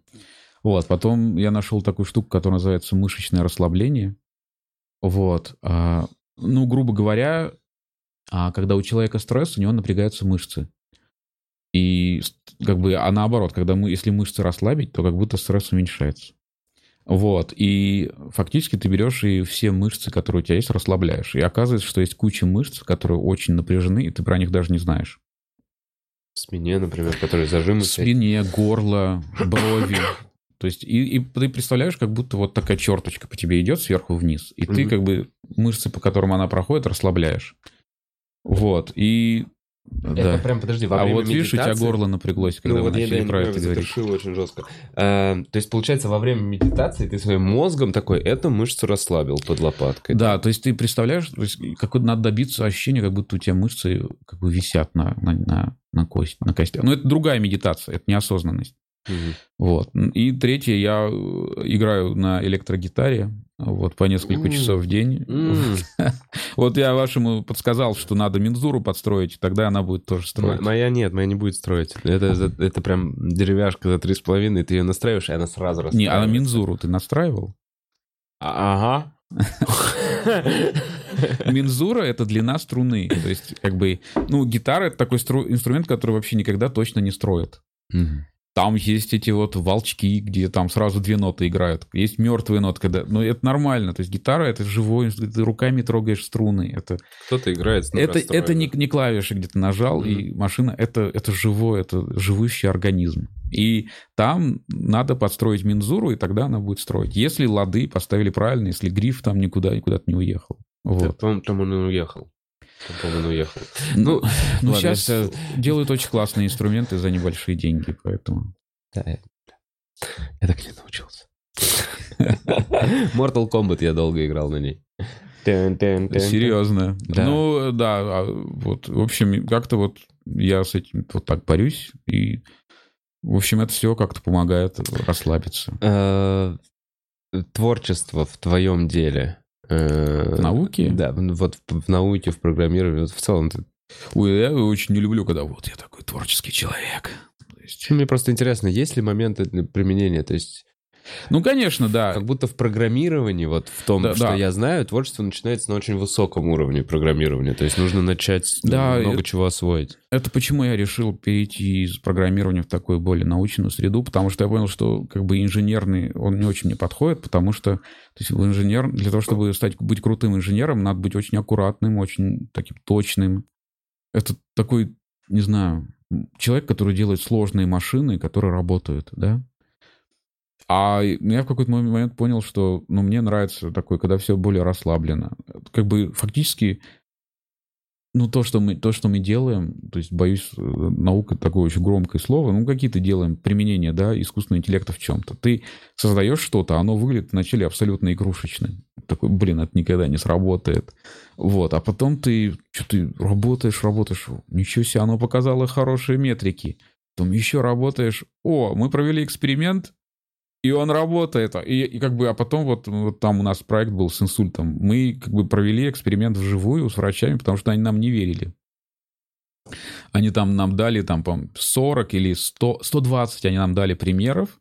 Мы при них при них запустили модель, и она там показала вот такие-то метрики. Там не хуже, по-моему, тогда у нас получилось, чем а, два... а, блин, я, это давно было. Ну, там дос- на уровне врача где-то На получилось. уровне врача. И они, то есть, такой смотришь, и они удивлены, что, типа, типа, реально эта хреновина работает. Вот, ну, то есть я понял, что вот такое, когда ты что-то делаешь, делаешь, потом оно, кажется, срабатывает. Такой, «О, очень круто. Вот такое мне больше нравится. Вдохновляет. Эм, В любом случае, э, про это очень хотелось бы поговорить. У вас есть, я знаю, вакансия, Ирен. У вас Да, есть а- вакансии. Я хочу сделать... В общем, я не знаю, смотрит ли меня кто-то... э, э, Смотрит ли меня кто-то, но я знаю, что там у нас были... Есть ребята-программисты. В общем, если интересно, кто-то ищет... А? Да, Дата-сайентисты нужны. А, Да. а можно весь список озвучить?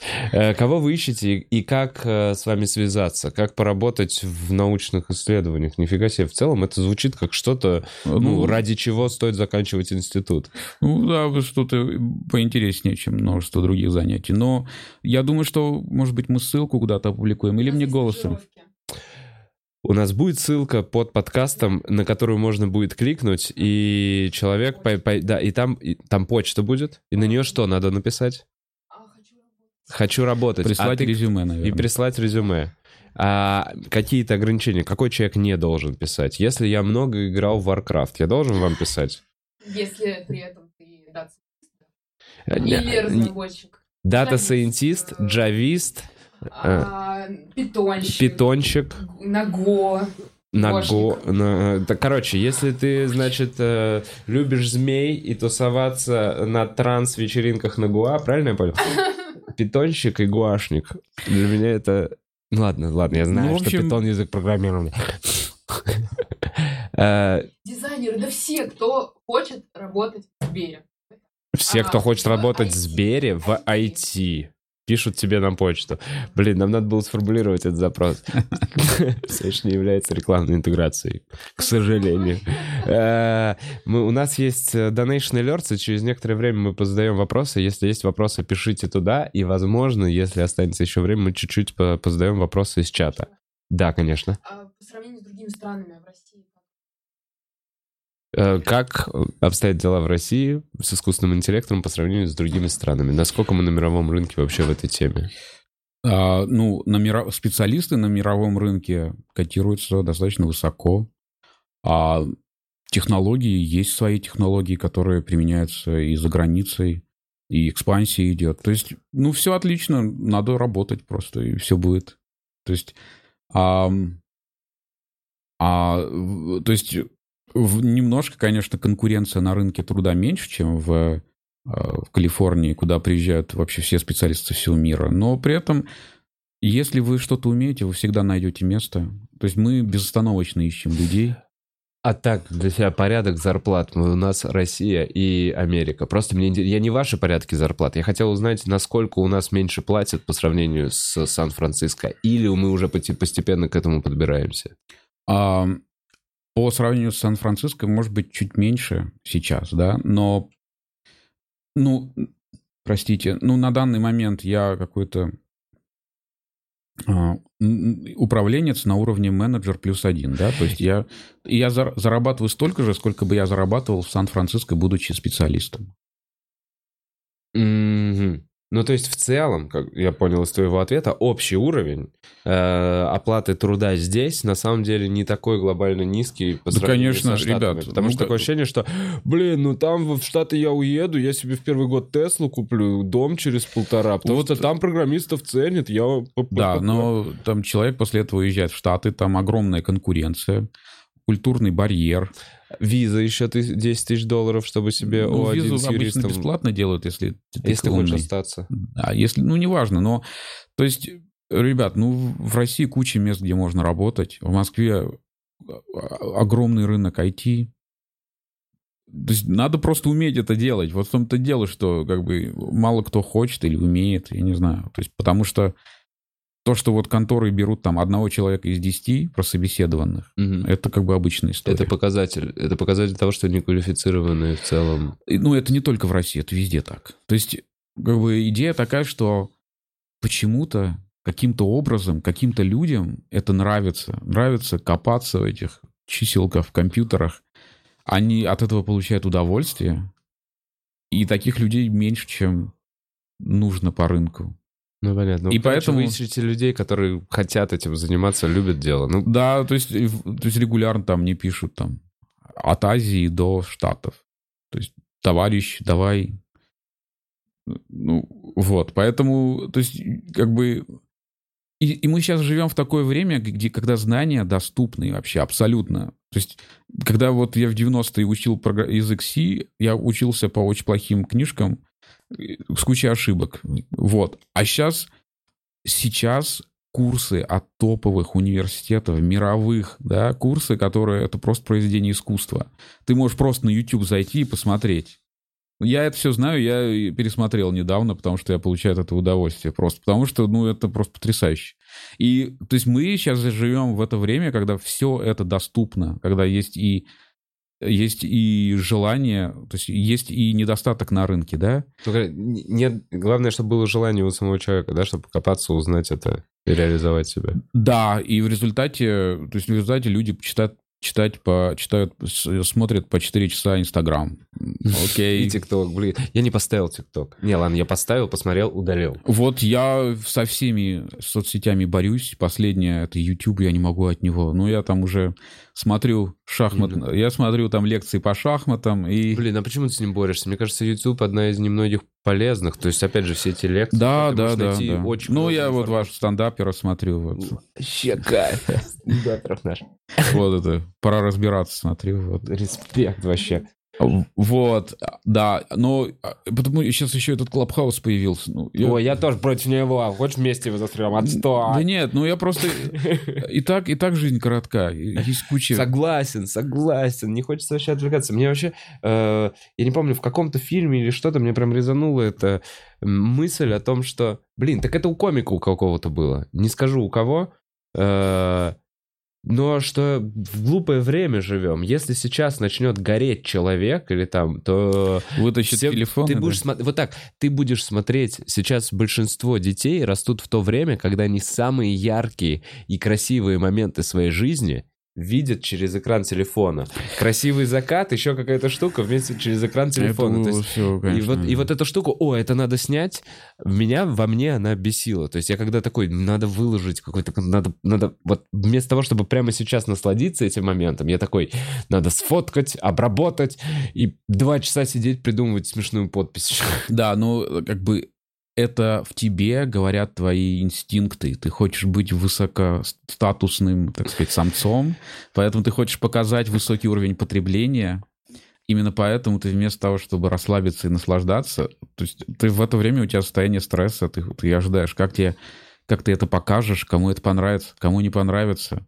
Ну, в общем, не знаю, может, ну, кто-то этим наслаждается, этими всеми вещами, но я захожу в Facebook, прокручиваю его три минуты и выключаю. Я не знаю, это уже привычка, может быть. Вот, поэтому... Ну, YouTube не бросай. Это хорошо. В шахматы вот тоже играю. Отличная замена всем этим делом. Шахматы прекрасно. Кстати, действительно, это как будто в тренде эта тема. У нас шахматный клуб тут недалеко. В, а это вот этот вот сериал, который вот ход Queen's Реально, как это все делается? Ну, О, это модно. Ну, мне многие знакомые дамы написали, зная, что я играю в шахматы, типа, Манвел, давай поиграем. У них внезапно интерес появился.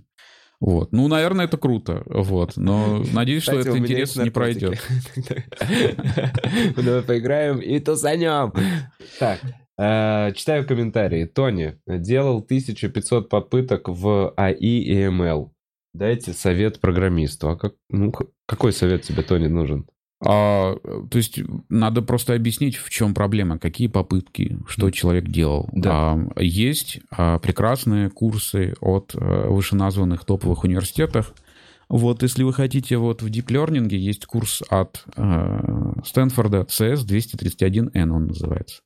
Он про компьютерное зрение с помощью вот искусственного интеллекта. Он это, это как, не знаю, посмотреть сезон Breaking Bad там, или это потрясающе. Это очень, это просто настоящее, вы получите огромное удовольствие. Посмотрите, это очень интересно, сделайте домашки и то есть все получится. Какой порог э, знаний э, для входа, чтобы То посмотреть это? Есть, есть такое Каким мнение, что набором знаний надо обладать? Для того, чтобы начать что-то делать, практически надо уметь на питоне программировать, иначе такое частное производное. Все.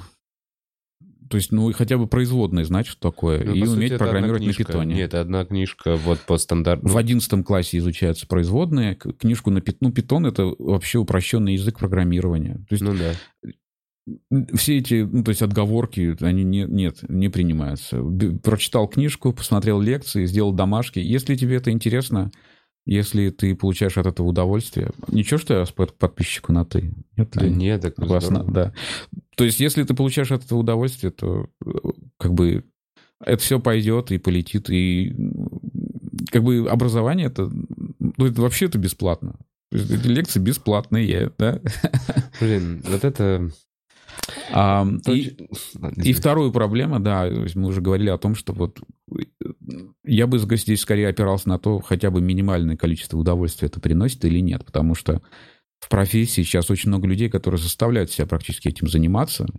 Вот, и, конечно, Из желания заработать много денег. из желания заработать какие-то деньги, м, не знаю, мне кажется, что в долгосрочной перспективе это не выигрышная стратегия, потому что если это не доставляет удовольствия, то никогда ты этим не будешь заниматься в том объеме, чтобы это дало какие-то огромные плюсы. Я тот человек, я вот говорил тебе перед подкастом, я тот человек, который избавил рынок от еще одного бездарного программиста.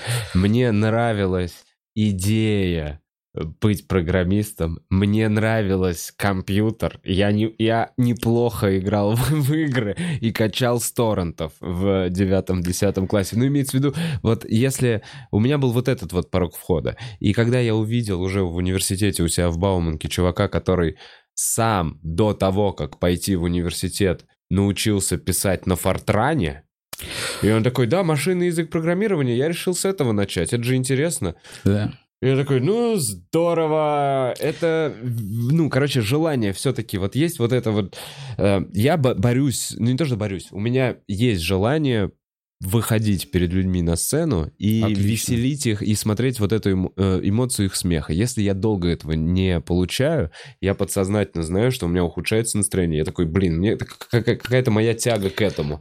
И э, нужно испытывать такое же желание, мне кажется, в любом каком-то деле, которым ты занимаешься. Я видел ребят, которые хотят быть э, программистами, горят в этом. И э, если вы такой человек, возможно, Ну, да, вот у меня написать. а, есть такой гитарист Стив Вай, и у него есть, в общем, школа, и он говорит, вот, ребят, вы должны понять, какую вы музыку хотите играть, и понять, ну, это не должно быть такое, что вы про это думаете, у вас горят глаза, и вы готовы там хотя бы вот, вот столько удовольствия, если вы получаете, это уже можно на, на этом работать. Но если вы, вы получаете вот хоть столько неприятных, ну, мне кажется, не вытянуть это. Нельзя себя заставить делать все это. То есть Да не-не, тяжело. Я, я заставлял себя писать эти программы на втором курсе. Я психолог, потому что я такой, я, блин, я хочу гулять. Погода Ну, хорошая. ну, Вот не знаю, помню эти мысли. Я такой, да...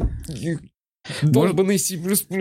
Ну, это надо вернуться в этот момент и понять, может быть, у тебя был синдром самозванца. Ты думал, что вот все они, вот эти ребята, может быть, они чуть дальше продвинулись. Может быть, если бы ты нашел, простите, если бы ты нашел для себя геймдев, может, если бы на- начал игрушки делать, может быть, Нет, я не скрупулезный. Я не терпеливый. ну, А это важный момент. Э, А оно как-то на самом деле само происходит. Когда ты втягиваешься, уже начинает... э, То есть, э, ты в это втягиваешься, ну, это создание, состояние, потока. Ты как бы... ну, Ты очень сильно на этом фокусируешься. Концентрируешься, чтобы результат. И ты можешь уже там, не знаю, 15 часов программировать безостановочно. И, ну, есть такая книжка, Мих... у него непроизносимая фамилия, Михай Чикса Симанти, что-то такое, называется «Поток», вот оно про это все написано.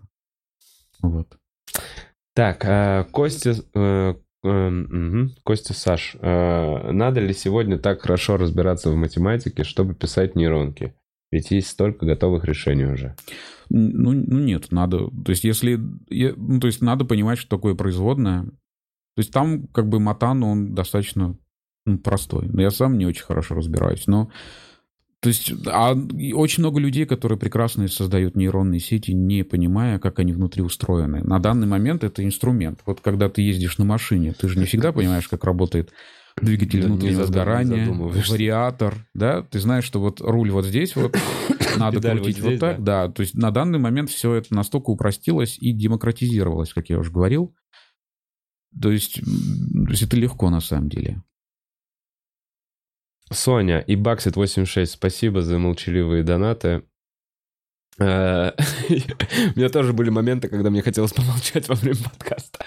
Просто посидеть, послушать. Так, э, э, Егор, собираюсь поступать в этом году на факультет математического моделирования и ИИ в политех. К слову о мечтах. Моя мечта сделать универсальный переводчик в виде слухового аппарата или типа того. А мне кажется, такие разработки уже есть, Егор. Да, да, такие разработки есть. Есть э, системы для э, слепых, которые умеют говорить, что находится впереди, узнавать лица.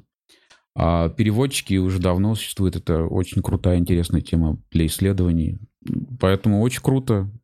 То есть наверняка там можно что-то сделать лучше, дешевле. Как раз сейчас идет, а, вот здесь вот идет как раз прогресс а, для того, чтобы это сделать а, достаточно энерго, энергоемкая штука, потому что надо нейросеть гонять все время. Сейчас пытаются это запустить на маленьких компьютерах, на, Ardu, на Raspberry Pi там и так далее. То есть, ну, очень классная, интересная тема. Очень Блин, рад это, это за вообще, Егора. Кстати, это ну, доброе, прикольное занятие. Ну, то есть, действительно, вот применение вот этих всех искусственных интеллектов в, для людей с ограниченными способностями, то есть даже то, что вот Джобс это в iPhone все впихивал, э, чтобы голосом можно было управлять. Да, а, да, конечно. Это, это очень клевая история. У меня в гостях была слабовидящая девочка, э, которая э, э, в университете адаптировала старорусский язык, старорусский, вот там связь, вот этими mm-hmm. всеми словами, буквами, э, под язык Брайля, чтобы можно было читать. И вот она мне рассказывала тоже про разные технологии. Э, мне просто интересно, насколько доступна вот эта вообще история, чтобы человеку рассказывали, что перед ним расход... находится. Это уже... Или это все еще на стадии всяких исследовательских центров? Я думаю, что даже приложение есть для телефонов, и есть специальные устройства. И даже есть эм, благотворительные организации, которые эти устройства делают за минимальные деньги. То есть надо погуглить, они наверняка есть. Круто, круто. Это, блин, важное применение. Так, Хелен, нахожусь в поиске новой для себя профессии. В 33 года. А, на что посоветуете обратить внимание? За, за плечами российское образование, прикладная математика в экономике и опыт работы экономистом. Я, Я опять же, очень верю в то, что надо заниматься тем, что приносит удовольствие, то, что интересно, то, от чего горят глаза. И здесь, конечно, такая сложная штука, как работает мотивация. Мозг вообще сложная штука. Но попробуйте понять, что приносит хотя бы немножко удовольствия, что интересно, от чего, так сказать, улыбка на лице. Ну, я вот, так сказать, у меня, так сказать, достаточно много гитар, вот, и есть очень дорогие, и вот недавно вот вышла гитара, которую я очень хотел, она должна была подойти мне. Я ее заказал, и она, и это... Она стоит, там, не знаю, в 4 раза дешевле, в 5 раз дешевле. Нет, у меня есть Пол Рид Смит, это очень дорогая гитара. Бутс шарит, Бутс тоже коллекционирует нас. Я не коллекционирую, я играю. Ну, и я вот, и я вот купил гитару за 42 тысячи. Она стоит там в 5 раз дешевле, чем не новый БУ Пол Рид Смит, да, а, или там, не знаю, в 10 раз дешевле, чем новый. И я понял, что это мое. Я прям... То есть я захотел, как, знаете, как дети берут в кровать к себе эту гитару. Я думаю, блин, ты ее раздавишь. Ладно, все, не стал. Но, то есть, э, вот это, для меня это было откровение, что вот я столько лет занимался этим. Вот я искал свой саунд, искал свой звук. И вот я нашел вот в этой индонезийской гитаре, которая считается, что это как бы не самые крутые. То есть считают, что американские самые крутые, потом японские, потом корейские, потом индонезийские, может быть. А тут вот так вышло. То есть как бы просто поймите, что вам подходит. А ты не играешь нигде в группе, нет? А мы, я, я, я играю в одной группе, мы играем тут, как его, ну, альтернативы, в общем. Я, я понимаю, я вижу по тебе. так, а ты мне скажи, а где можно вас посмотреть? Может, а мы, а мы новые, мы только вы, собираемся, новые. только собирали. Ну, ну, то есть, нет ну, у вас феста запланированного? Нет, ну и меня, я, я еще параллельно там что-то дома сочиняю, там инструментально, ну, я мечтаю круто, инструментальную круто, музыку круто. играть. Я прям представляю, там тяжеленькая, да, у вас? Тяжеленькая, но это все-таки так, для меня такую роль играю. Мне больше нравится там всякие джаз, там всякие фьюжн, такие вещи. Ну, это гораздо сложнее играть. Я там что-то записываю, сейчас пытаюсь собрать инструментальную команду. Вот. Да, и то есть а, про то, что да, ну просто и второе, очень много людей работают в конторах, которых к ним не подходят. Mm-hmm. Занимаются тем, что им не подходит. И они там страдают, у них нет роста, они относятся к работе с ненавистью, и как бы они страдают из-за этого. Может быть, надо что-то другое поискать. То есть то, то от чего кайфуешь. И, и тогда все пойдет. Вот, я в этом смысле. Да, иногда стоит закрыть некоторые двери, даже если они чтобы для открылись тебя открыты, новые. чтобы открылись новые, да? Ну, конечно, мне было страшно из Гугла увольняться. Вообще страшное решение. Ну, типа, Ну, вот, то есть из я- Гугла не увольняются. Из Гугла увольняются, ну, в кругосветное путешествие. Вот у меня такое Да, ощущение, что ну, у после меня- Гугла люди едут по миру покупать себе своего кенгуру. Ну, конечно, у меня было ощущение, что я прыгаю со скалы в безвоздушное пространство, и мне страшно было это сказать менеджеру своему. Вот. И, ну, я как-то это сделал. Ну, то есть жизнь одна, то есть не надо ее тратить на то, что неинтересно. Ты уволился, потому что скучно было, да? Ну да, я в инжиниринге дошел до своего максимума. Прикольно, теперь наука. Так, канал Грибоедова. Спасибо за интересных гостей, спасибо тебе за донат, канал Грибоедова. Условно, Ренат, правда ли, что Сбер делает предложение для распознавания ковида по кашлю? Мы же об этом как раз и говорили, и вы же А. как раз этим и занимаетесь. По ковида, по кашлю, а, ну, А я по не могу, кашлю? я не могу официально ни подтвердить, ни опровергнуть эту информацию. Вот. А, а, ага! Нормально ты спросил, Ренат. Секреточка. Все, у нас есть. О, ты еще и сдонатил много. Когда у тебя деньги закончатся, Ренат? 1234 рубля. Офигеть. Вот это Собянин платил. Работал э, медбратом во время ковида. Молодец, да. Мы, вот- Донатит каждый выпуск. мы, мы, мы тоже сделали приложение, э, систему для определения э, коронавируса на КТ легких. И, то М. есть, в нескольких десятках клиник и регионов по всей России запустили. Вот, вроде бы как-то вот помогаем тоже. А, Влад, показывай YouTube. С Donation Alerts на сегодня все. А, это только часть вопросов. Ну, давайте. Не, а сейчас это уже выборочно. Это те вопросы, которые это. Если будет Ренат Магнат. Ребят, вот прямо сейчас у нас есть полторы минуты, чтобы сформулировать вопрос. А после этого будем а, выходить э, из эфира, так сказать.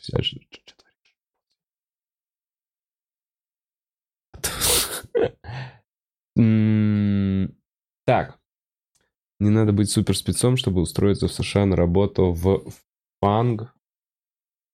Это Facebook, Apple, А. Amazon, э, Netflix, Google. Ага. Ну, понятно. Ребят, э, а сколько, сколько лет? Почему это интересует? Мне? Да. Мне 38. Ну, кто-то даже знает, сколько мне лет. 37. Прикольно, Google.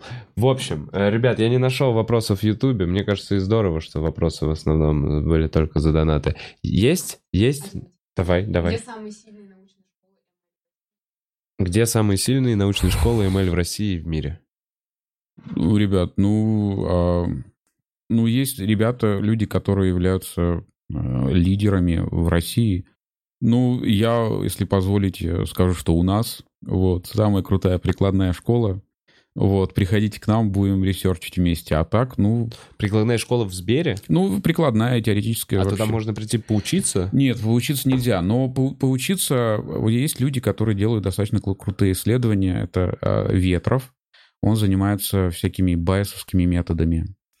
А, то есть э, Оселедец там. Ну, то есть это куча всего людей, которые делают классные вещи. Это и Сколтех, это и Высшая школа экономики, МГУ. Ну, ну, ну, то есть, ребят, как бы э, главное, войдите в это море, а потом найдете себе. Лимпицкий, вот говорят правильно, да. Мгм. Эм, Следите за Boston Dynamics и что думаете об их перспективах? Ну, хорошенькие. Это охренительно, то есть я всегда... Я очень их обожаю. Эти, блин, э, даже стебные видео я их обожаю. Мне нравится очень смешное темное видео было, когда два джентльмена одели такую штуку поверх них и изображали эту собаку. Вот, она там ходила, там писала, там и так далее. Это было очень смешно. Ну, молодцы, да. Мне понравилось, когда, значит, они как будто тестируют робота на то, чтобы его бить клюшкой, он падает, а робот разворачивается и бьет обратно своих создателей. Все вот эти. Э, Ну, действительно, что думаешь об их перспективах? Они делают очень кл- классные вещи, надо смотреть, как ну, рано или поздно эти ком- компании доходят до коммерческого применения, и я очень надеюсь, что у них либо уже есть коммерческое применение, либо они найдут крутое коммерческое применение, потому что вот так жизнь устроена, что без коммерческого применения не получится дальше развивать это все дело. Есть, есть много компаний, которые занимаются очень крутыми исследованиями, потом дело доходит до того, что, то есть, ребят, зачем вы это сделали, да? Ну да. И оказывается, что... ну, Применить некуда. да, то есть это классная штука, но применить негде. Вот вот так вот экономика устроена, что таким образом а, дается, деньги даются людям, которые делают что-то нужно, и не делается ничего ненужного. Нет ли страха, что эти технологии, например, те же самые Boston Dynamics, будут использоваться ну, в военных целях? Так вот, как бы очень активно используются беспилотники, например, да? Угу. То есть, э, конечно, страх есть, но этот страх от возникновения любой новой технологии. Я, я читал, как изобретателя ткацкого станка он там несколько десятков лет пытался продать, ну, чтобы этот ткацкий станок использовали, и короли там не принимали его, потому что куча людей останутся без работы, и будет революция. Uh-huh. Создателя парового двигателя побили э, лодочники uh-huh. на Темзе там где-то. Вот я надеюсь, я не перепутал эти лудиты. Потом, то есть любая технология, она приносит как новые возможности, так и новые опасности. Но как бы другого пути не существует. Мы пока не придумали, как мы, как человечество, как... Ну да, как это не использовать. Как цивилизация, как мы можем пойти дальше. Потому что то, что мы сейчас сидим в теплом месте, есть электричество, есть микрофоны, есть камеры. То есть это все игрушки. Ну, когда-то человек был достаточно слабым даже не хищником. То есть человек там ел падаль, либо бегал там за животными, пока mm-hmm. они не умрут от жары, и съедал его.